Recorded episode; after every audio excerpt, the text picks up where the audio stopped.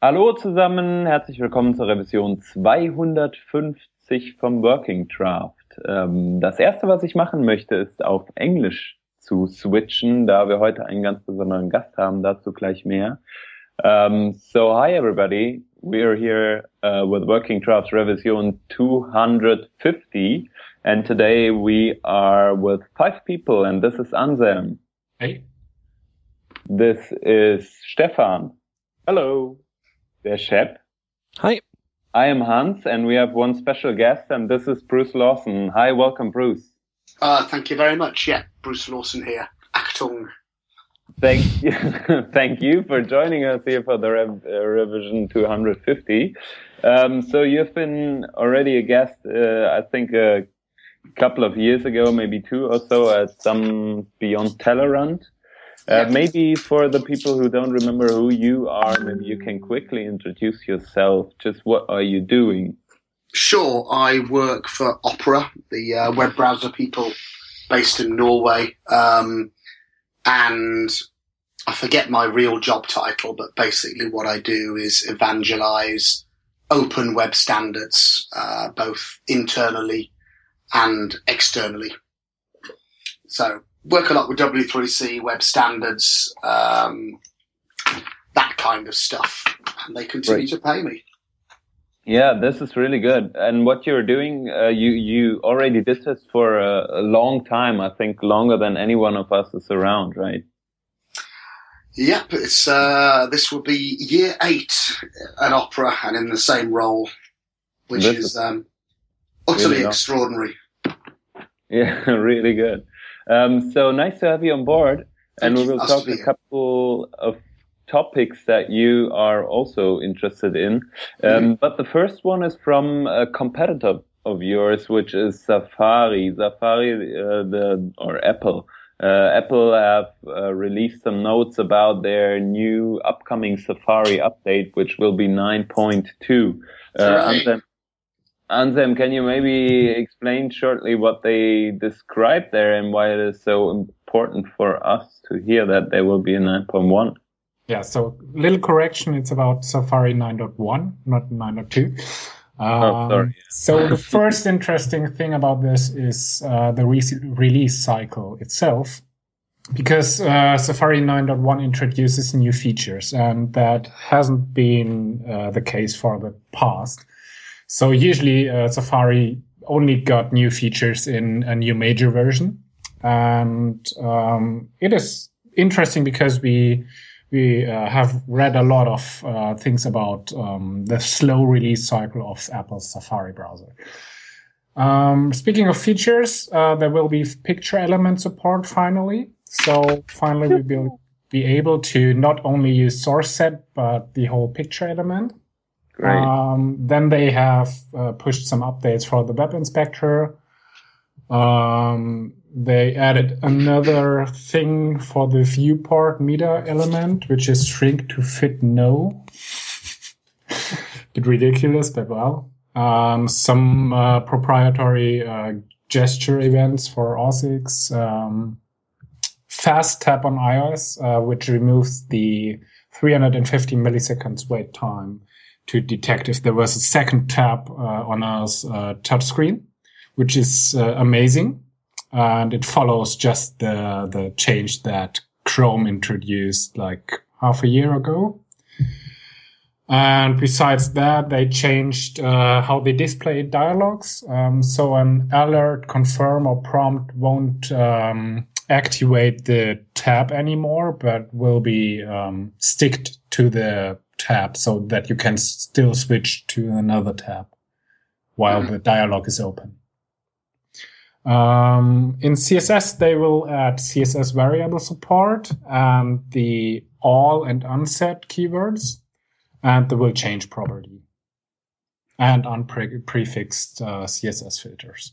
So that's about the news. Um, it should be out when you listen to this episode. And uh, basically, so what I found interesting is the release cycle, as said before.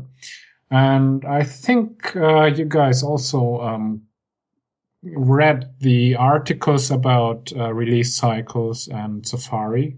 Um, so, what's your opinion on that?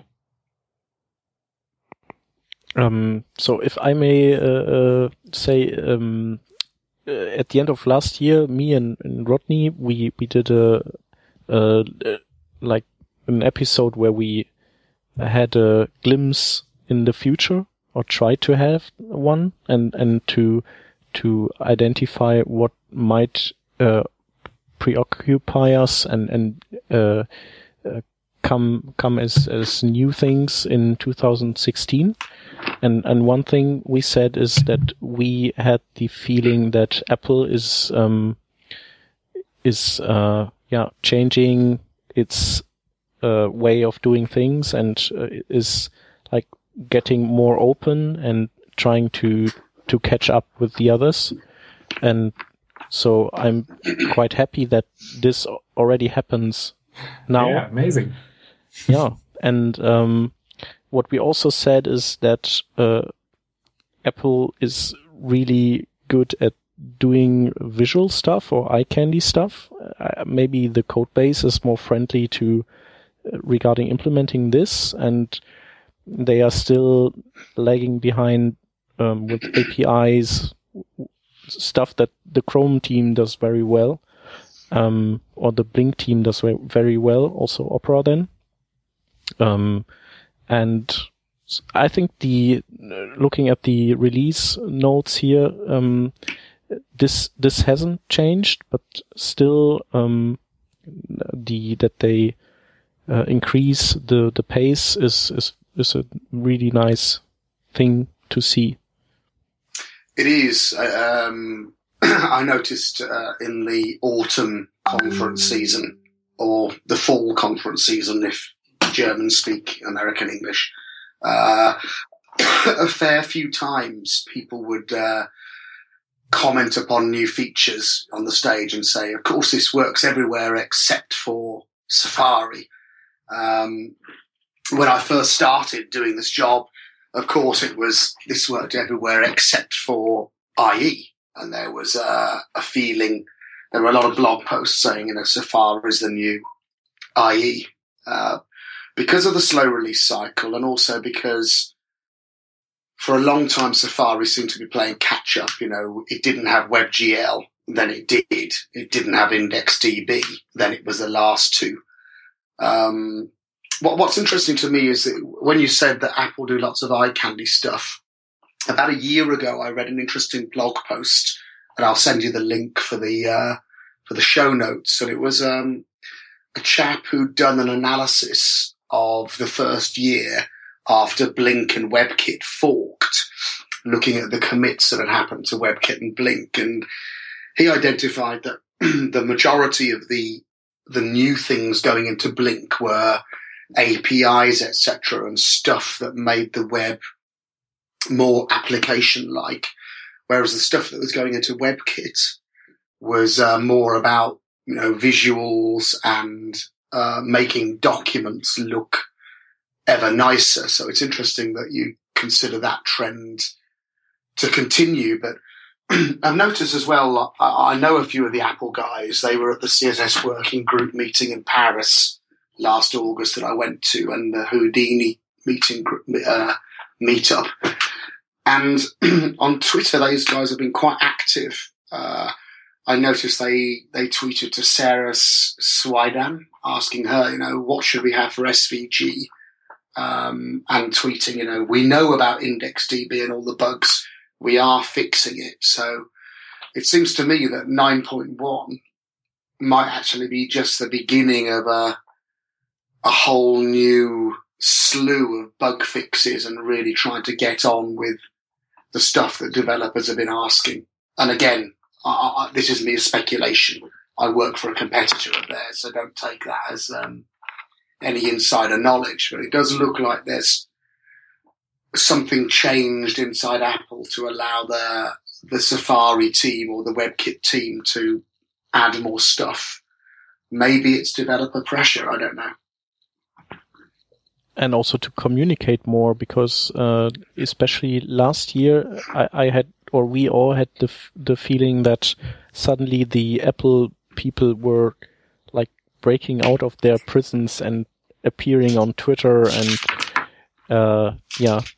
Also, this article you you talked about uh, from um, uh, it was uh, Nolan Lawson, I think, who wrote it. Maybe I don't yes, know. yeah, the i the Safari's a new IE6 thing. Yeah, Yeah. Uh, and I don't know, maybe that was uh, a bit too too much for the Apple guys, but that led to them coming out of their their hidings and and start twittering and and defending themselves and therefore also like exposing themselves and and bringing them back into the game. Yeah, I had the feeling. Yeah, it's interesting you used two different metaphors there. First time you said break out of their prison, and the second time you said come out of hiding. I'd be very interested to know which which one of those is actually uh, more accurate. But I suspect we shall never. I suspect we shall never know. Yeah, there are rumors that uh, those uh, Apple guys were really told by Apple not to to talk on Twitter, but that's a rumor. I don't know. Again, before no before idea. that, no idea, but certainly at the Houdini meetup, and that's you know super super cutting edge, uh, forward facing stuff. I found it very encouraging that there were two high profile uh, Apple WebKit guys at the meeting. Um, Dean Jackson and uh, Simon Fraser, which is, uh, you know, for, for two of them to be at a really, really cutting edge, future facing meeting, talking openly about their, um, you know, their business needs, etc., was unexpected and very welcome for me. Maybe they do it all the time. I just hadn't seen it before. Yep. Yeah, those two are tweeting a lot now. Yes. Yeah, nice. Let's see what happens. Yeah. So, um, Bruce, you already spoke about uh, a meeting in Paris about Houdini. Mhm. Um, so, for those of us who haven't heard yet about this Houdini stuff, what is it and uh, what's the goal of it? Ooh, okay. Um, Houdini is a, a, a joint venture by the CSS Working Group and the W3C Technical Architecture Group. And the Technical Architecture Group is basically uh, Tim Berners-Lee and some elected hench people. Um, Alex Russell, uh, Anne van Kesteren from Mozilla, uh, Jan from um, Yahoo, uh, Andrew Betts from the FT Labs has just been voted in, and they they keep an eye on all the specs coming out of W3C, and uh, coincidentally, a lot of those people also signed uh, a manifesto called the Extensible Web Manifesto, which suggested that. Uh, let me let me think how briefly to say this without boring you all too much. let me think. Um, so HTML5 produced lots of new cool APIs, uh, and the one the one I'm thinking about in particular is AppCache, which was designed to make websites work offline because actually it doesn't do what web developers want to do. Um, and the reason for that is that people who write specs are brilliant at writing specs, but they don't tend to write websites um, because they're employed to do spec writing. So the idea with the extensible web manifesto is to instead of inventing these big high level features that do that do something very well, but if it's not what you want, you're kind of a bit uh, a bit stuck because it just does that thing. the extensible web manifesto proposed that we add lots and lots of low level primitives often which merely expose what's already inside the browser, but web developers had no access to. And then people write JavaScript libraries on top so that um, people get much more flexibility in what, in what they can do. There's much less magic. Uh, you have to script it, but you can script what you want. And once we see, you know, a canon or a corpus of best practice emerge, then that stuff can be retrospectively standardized and baked into browsers. And it seems to be a really good idea. You know, Service Worker has developed um, using extensible web manifesto ideas. You know, some people just proposed it on GitHub. It got refined. Real web developers had a go. The polymer uh, polyfill got made, or polyfill got made to test it out. The spec changed, and so the polyfill got changed, uh, and feedback came in iteratively until we have something like Service Worker, which seems to be very powerful and seems to be what developers want. It's not quite finished yet. It's not available everywhere, but it seems to us, uh, and when I say us, I mean both as a web developer, or in my case, an ex-web developer, and a spec person and a browser person. I'm wearing three hats. It seems to us a more productive uh, way of way of doing things. Um, Houdini takes the extensible web manifesto and applies it to CSS because CSS has previously been just a black box, really. Uh, the browser does things with your declarative markup and you take it or leave it. And so Houdini tries to add JavaScript hooks into the CSS parsers that exist in the browsers. So, for example, if you want to write, um, if you wanted to write an editor, uh, a code editor in CSS that took advantage of what the browser knows about parsing, you have a problem in that if you're using Mozilla, Mozilla, but by design, will ignore Microsoft vendor prefixes because that's what the spec says. Um, so you would have to end up writing a parser, which is a uh, no means an easy job, and you would have to update that parser every time the browser's added new CSS, and you'd have to make sure that your parser was uh, reflect uh, was going to recalculate when you change the size of the width, the size of the viewport, or the size of the text, or JavaScript change anything. With Houdini, what you can do is just um, tell the parser that's based built into the browser, don't ignore this or or give me information about that. And you can hook into little bits and change what you want. But the rest of the stuff is still handled by the highly, highly optimized C++ that's baked into the browser. so you get flexibility and you also get performance and you don't have to rewrite everything just to perform one little task. And what's interesting about Houdini is that uh, all of the browser vendors are sitting around the table talking about this, including Apple, uh, the CSS working group and the Houdini meetup. There were lots of people from Google Chrome. There were two of us from Opera, four or five from Firefox, probably six from Microsoft and two from Apple there, as well as reps from um, the working groups and other other uh, industry companies like Adobe and IBM. So it looks like stuff might be happening there. But the ultimate goal is that all the stuff that the browser does that you as developers have, have had no access to will be exposed to you with simple primitives so you can um, muck about with it as you want. Uh, there's all kinds of anomalies in the web platform you know, we, we invented Canvas when actually, in a sane world, what you would have done is just add an API to the image elements. Um, you have an audio element, but you can't do much with it. Uh, so we have an audio API as well that's entirely unconnected with the HTML audio element. Um, you have an image element, but you have no way to know as a web developer uh, whether that image element will be able to decode a certain um, image format. All of these things should and could be exposed because the browser knows if it's able to deal with a PNG or uh, a WebP. But it's very hard to get that information out and it should be easier. So by, by extending everything, giving you hooks, you can change the behavior, but because it's extending it, you don't have to rewrite everything from scratch. If you want to just use an image element and if you want to just use an input all of the magic that browsers do will still be available for you.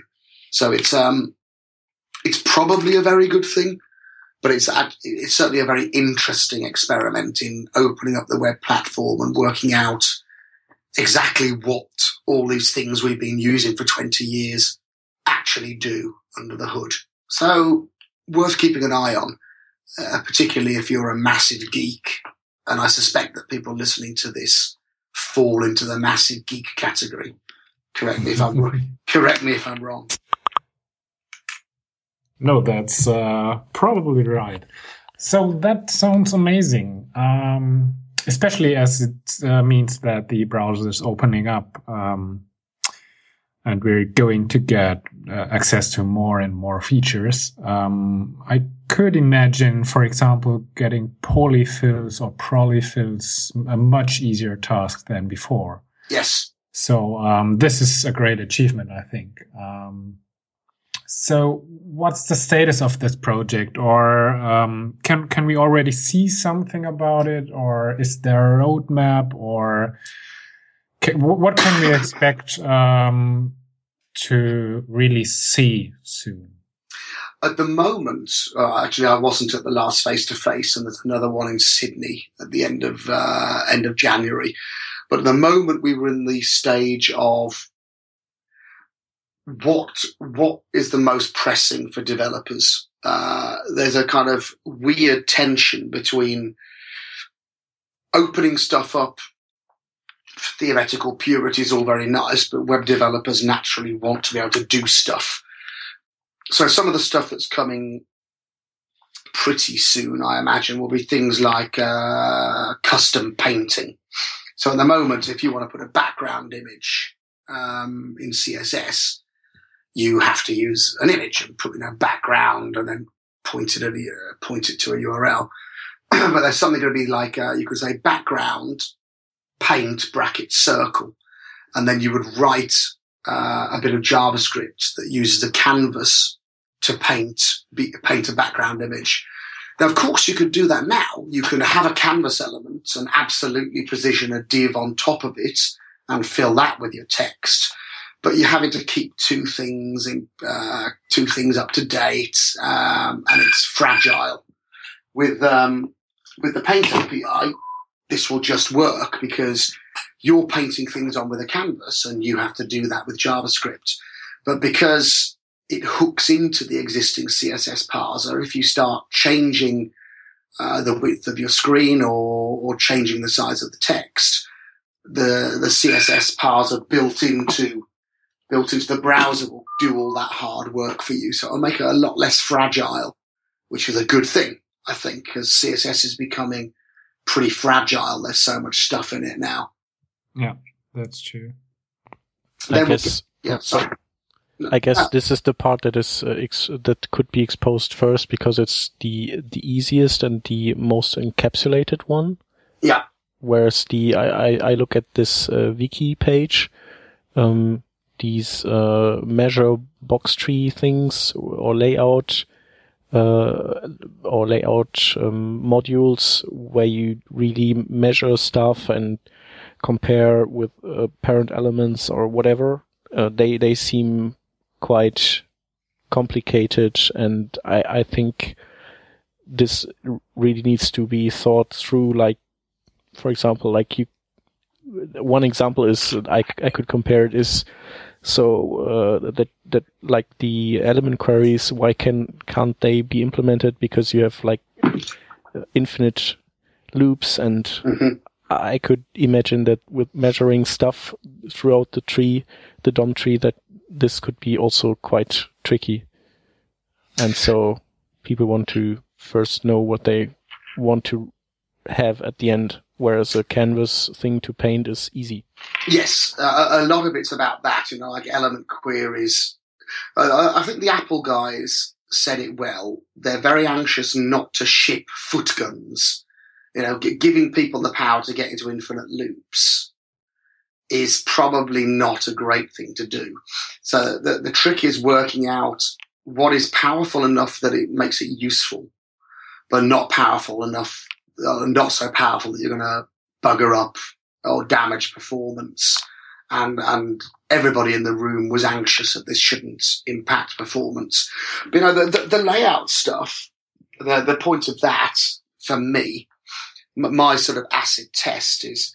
Will I be able to do CSS regions using that uh, that bit of Houdini, rather than having to invent a whole new fragile CSS module I know WebKit has CSS regions in it, but it got stripped out of Blink simply because the code to call, the code to run CSS regions spread across hundreds of mod, modules in the code base. Um, at the very same time, we were trying to um, trim it down to make it more performant. If I can do CSS regions using uh, Houdini hooks with a bit of JavaScript, that will be a victory.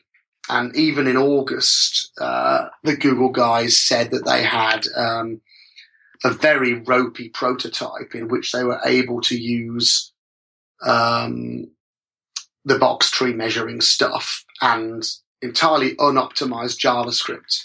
And they were able to replicate uh, Flexbox in JavaScript. And it was only 50% slower than the native C++ uh, implementation. Now, 50% is a lot, but they were talking about, you know, a very rough and ready proof of concept. This wasn't even ready to ship in Canary. This was just hacked together and entirely unoptimized JavaScript. They were able to do an entire CSS layout module pretty fast. So it's looking good. Uh, the question is how how powerful need it be for developers to care without making it possible to do crazy things that slow down pages?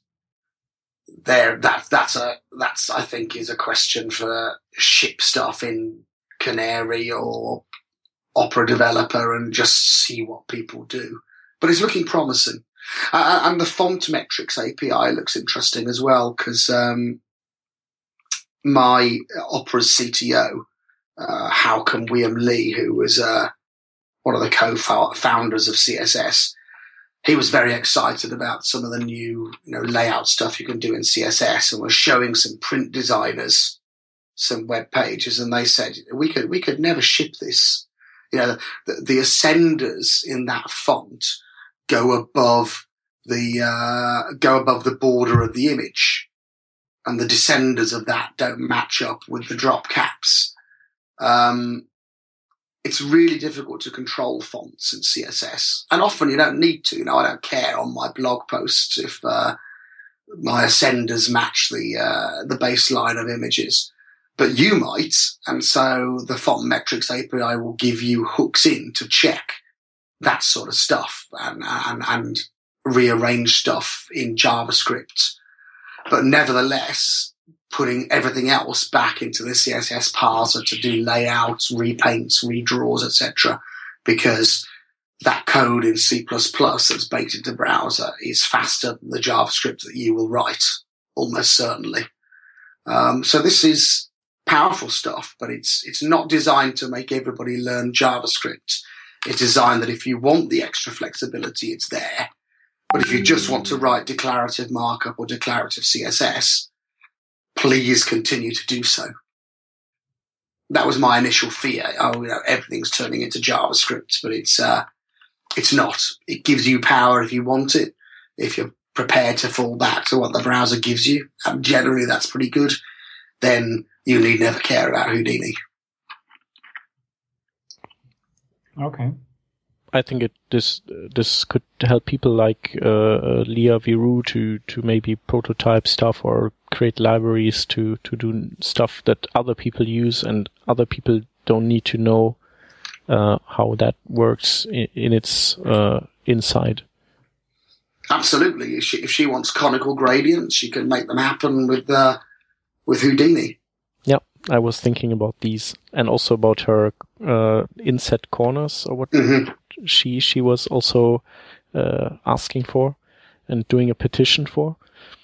So yeah, no, it makes total sense. There, there is a danger, which you know, when I'm lying awake, weeping into my pillow about the state of web standards, as as, as you do mm-hmm. when when you're um, sure I, I do that every day. I, I, I can, I can, I can see. I've seen your pillows. They're about the size of postage stamps. They've shrunk too much, but uh, but yeah, one of the things that occasionally worries me, like with um, web components, is that anytime now somebody has a great idea about some new element that should go into HTML5 or HTML next, somebody pops up and says, "No, just write a web component," which um, uh, I, I, worry that if everything just gets batted off to uh, gets batted off to uh, Houdini, that it'll be a problem. But we shall see. Yeah, I don't know. Um, it, it's maybe so. This this is a threat that could uh, just happen at browser vendors' side, right? They could mm-hmm. decide, or specs writers' side that they say, uh, no, we don't need that because there's, we, we already have, uh, created Houdini, so use that and, uh, we're doing holidays. But I don't think they will do that since the idea is to, to, to pave the cow path later. Mm-hmm. And like, like HTML5 was the, the new tags were created or the new elements were created by analyzing what people used. Mm-hmm. So I don't, I think maybe some people will say that. like uh, Tab Atkins also said, um, certain things are already represented with um, Sass, so we don't need to uh, recreate that in CSS. Um, but I think it, it still makes sense to uh, to write a standard and to to implement it natively because it will always be faster. I don't know what what mobile devices will do with Houdini, how they will pe- perform. Well, That's an interesting topic. It is, and of course, with mobile de- devices, when things are baked into C++, they they often can be offloaded to um, to hardware acceleration, whereas your JavaScript won't be. But um, yeah, I, I, kind of agree with you. We, there is a reasonable track record of retrospectively baking things into the standards. So, you know, everybody loved jQuery because the idea of using CSS selectors to target your your script was, uh, you know, now it seems so obvious, but at the time it was like, oh my god, this is genius. And then Lachlan Hunt from from Opera then actually, and one of the HTML5 working group, he took that and specified uh, document dot what's it called document dot query selector and document dot query selector all, which then got baked into the language. But the reason that was specced is because developers loved using jQuery and it, it was obviously a good thing. So it got baked into the language and, you know, baked into C++ into the browser core. And now it's everywhere and it works super fast. So there's not a, there's not a huge list of examples like that, but it's not completely pie in the sky idea that we'll see what people do and then retrospectively standardize it. I think that's eminently possible, particularly as people, you know, all the browser vendors are now heavily focused on performance. If you can get a 20% performance gain by standardizing something that everybody's doing, so you don't have to use the JavaScript library, it will probably happen. But of course, it's the 80-20 rule, you know. Tiny little niche things won't get baked in, but things that everybody does probably will get baked in. That's my hope anyway. Yeah, which sounds uh, perfectly fine because that's what Houdini is good for.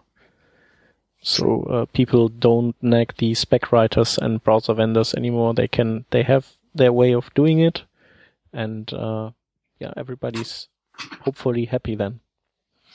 Yeah, it's also a case of seeing what developers really, excuse me, really want to do because uh, we got bitten with app cache. The, the, the, the problems that app cache solves it solves very well. But most developers don't want to solve those problems and then app cache actually isn't much use. So this is a way of finding out what real developers want to do. Because although periodically we put out calls for real developers to work with us in the standards, you know, real developers have jobs and lives. Well, some of them do. Um, they all have jobs, but not all have lives. But you know what I mean? It's like uh, asking real developers after they've worked 70 hours a week to then contribute to mailing lists for two years before you see any action realistically doesn't happen a great deal. And so watching what people build with libraries and analyzing what happens on real sites, which search engines like Google are eminently able to do, and things like the HTTP archive does, allows us to see what people are actually doing rather than guess and get it wrong. Yeah, fine. Um, and, and, regarding the time frame, what what do you think that uh, first, or do you see first features emerge this year? No. Yeah. First parts. Yeah. Really? Yeah. I mean, we're, we're only in January now, so I think we'll see some things coming out uh, in the next 11 months, certainly. The lower hanging fruit. Okay. I've, I, I had I, I had thought it's still too early and that this this will still last until maybe 2017 that we see first uh, first uh, signs of it in the browsers. Okay. I think some things are pretty uncontroversial. Custom paint, that kind of thing, is you know where you can just use canvas to paint a circle behind something, or have an animated canvas behind something. That's you know that's pretty uncontroversial, and it's difficult to get into terrible, terrible infinite loops because actually it's only making it easier to do what you can do now with terrible hacks. So I imagine that will come quite soon. But I've been away for a month and haven't had a look at the mailing list or the spec, so I might be completely talking nonsense. Maybe the project is already dead.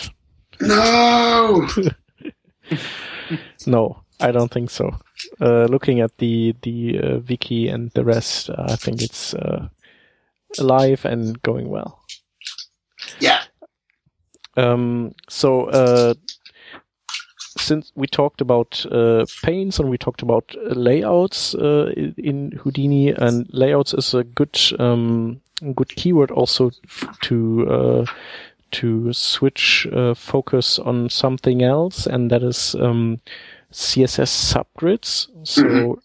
Um, you uh, you found an article from uh, Eric Meyer from today, I think. Yeah. And, um, where he's, um, I, well, I, I don't know if I've, I have the right link, but I've seen like a, a test page mm-hmm.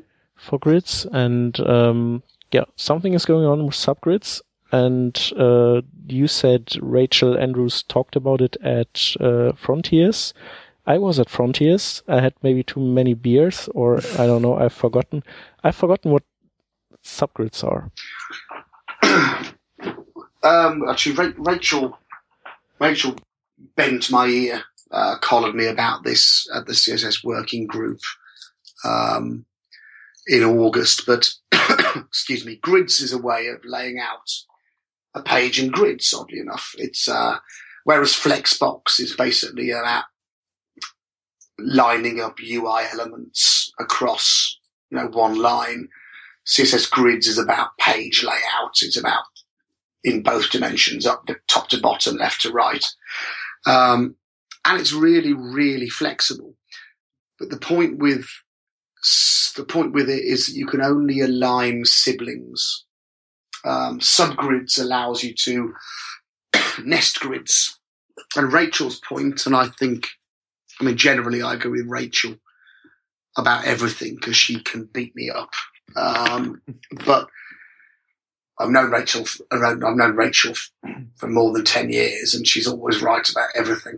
Um, but she was saying that because subgrids is part of the spec, but nobody's implementing it, because grids is such an important uh, part of web developer Next's uh, toolkit, everybody's going to be using it, and she can imagine visual editors producing it.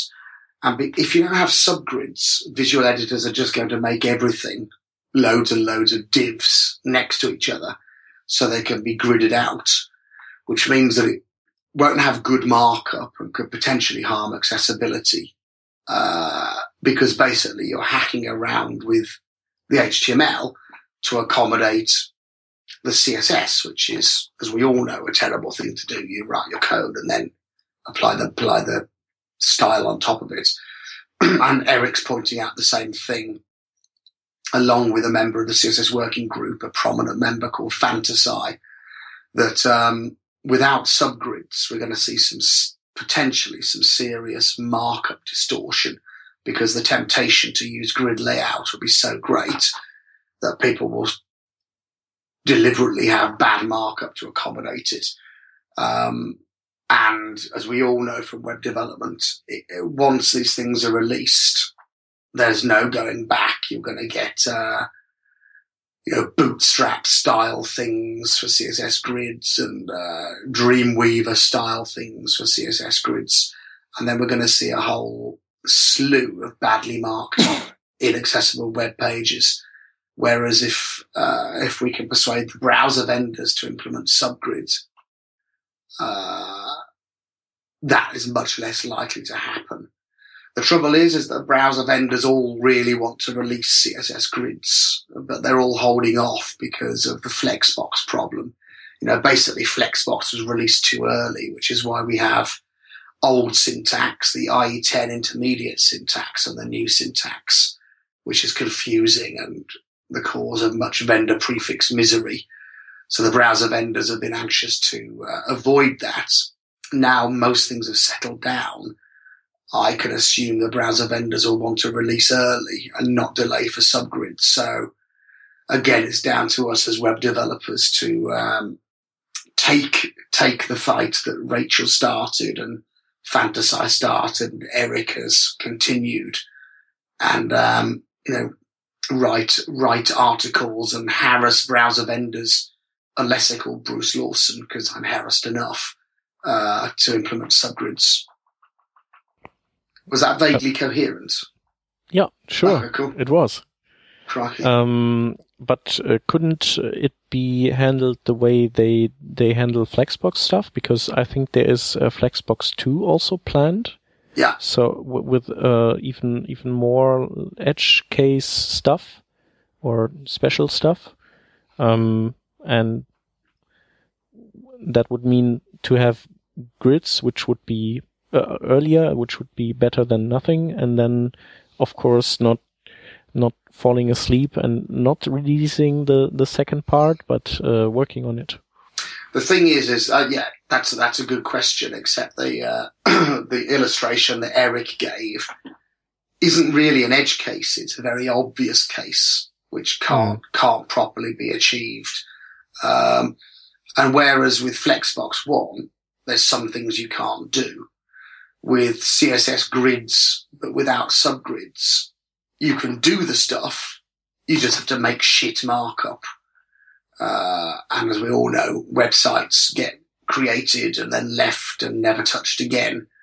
And it just seems to, to me, and presumably to Eric and to Rachel, although I, I'm loath to put words in their mouths, that it's better to wait a little while than have, you know, thousands of sites with basically mm. nested div soup just so that you can use CSS grids. I may be wrong, of course. I'm a, a markup purist because it's the only bit of web development I understand.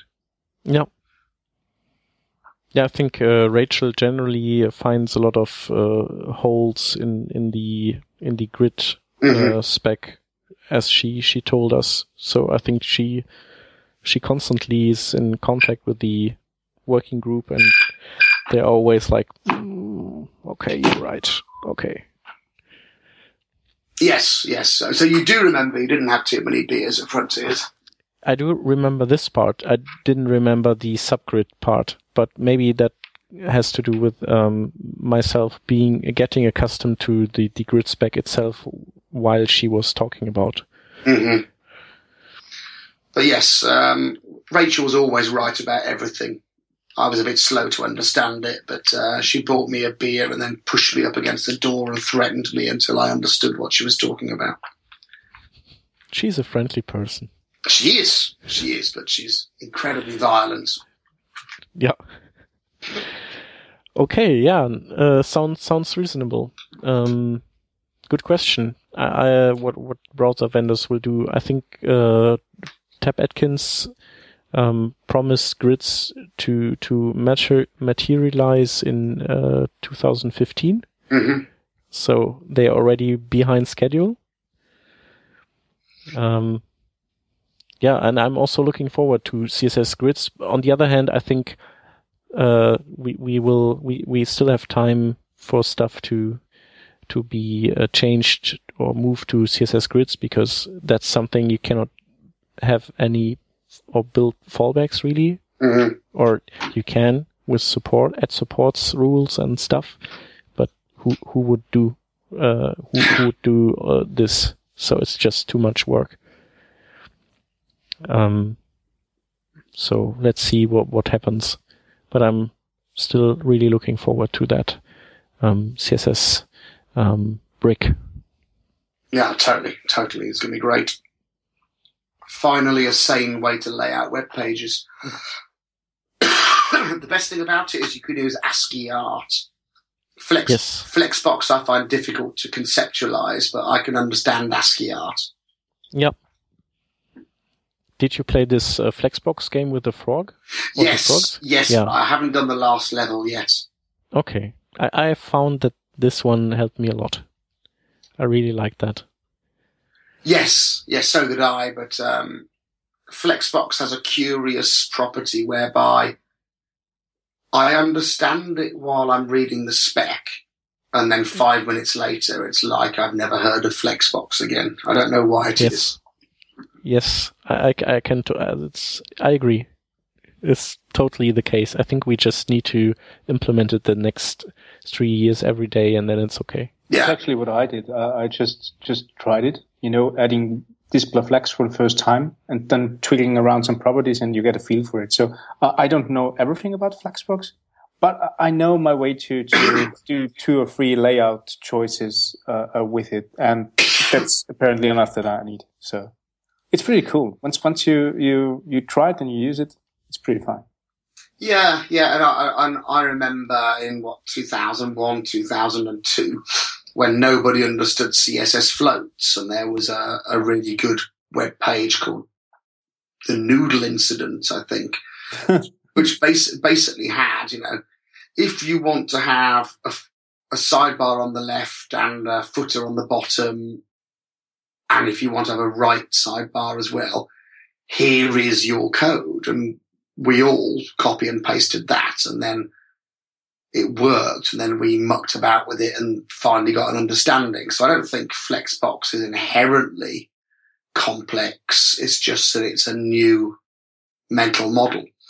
Uh, in fact, if Tab Atkins is listening, I, I've said very often, I think it's one of the better written specs. It's got lots of diagrams, lots of examples. It takes care to explain in a manner that in a manner that a web developer can understand. It's not written only for implementers.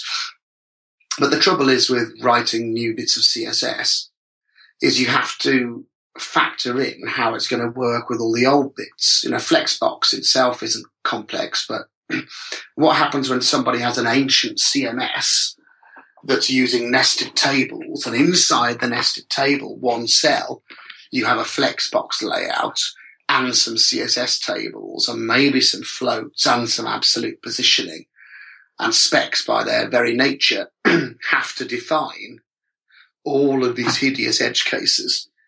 And although we call that a hideous edge cage, edge case, you can bet that Mm. somewhere in the world, somebody's using interwoven team site CMS 0.3, which has nested tables, and then we'll put some flexbox in the middle because that, you know, that's the nature of the web.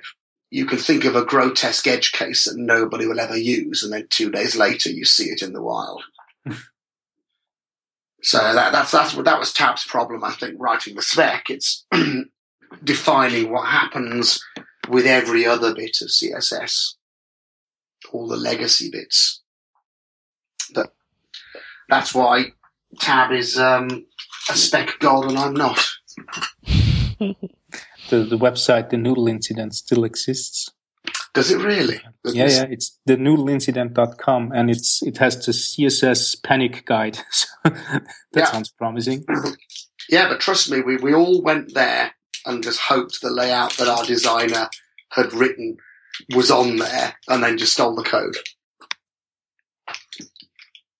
Yeah, I was pretty good in code stealing back then too. So the the one snippet that I always got was um, removing the underline from links and making a, a, a different color on hover. Whoa, That, you, that's how I started with CSS. you can do that in CSS? Yeah. no, no, I just copied it. You know, Oh, okay, yeah. which color to choose. Yeah, yeah, yeah. And uh, I, I was always quite good at getting little, um, little, little images to follow my mouse pointer around as well. boy. I, I would Yeah. call it advanced copying. Yeah, yeah, yeah. but this is this is what view source was for. If they didn't want you to copy it, they wouldn't let you view source, would they? All right. Yeah, fine.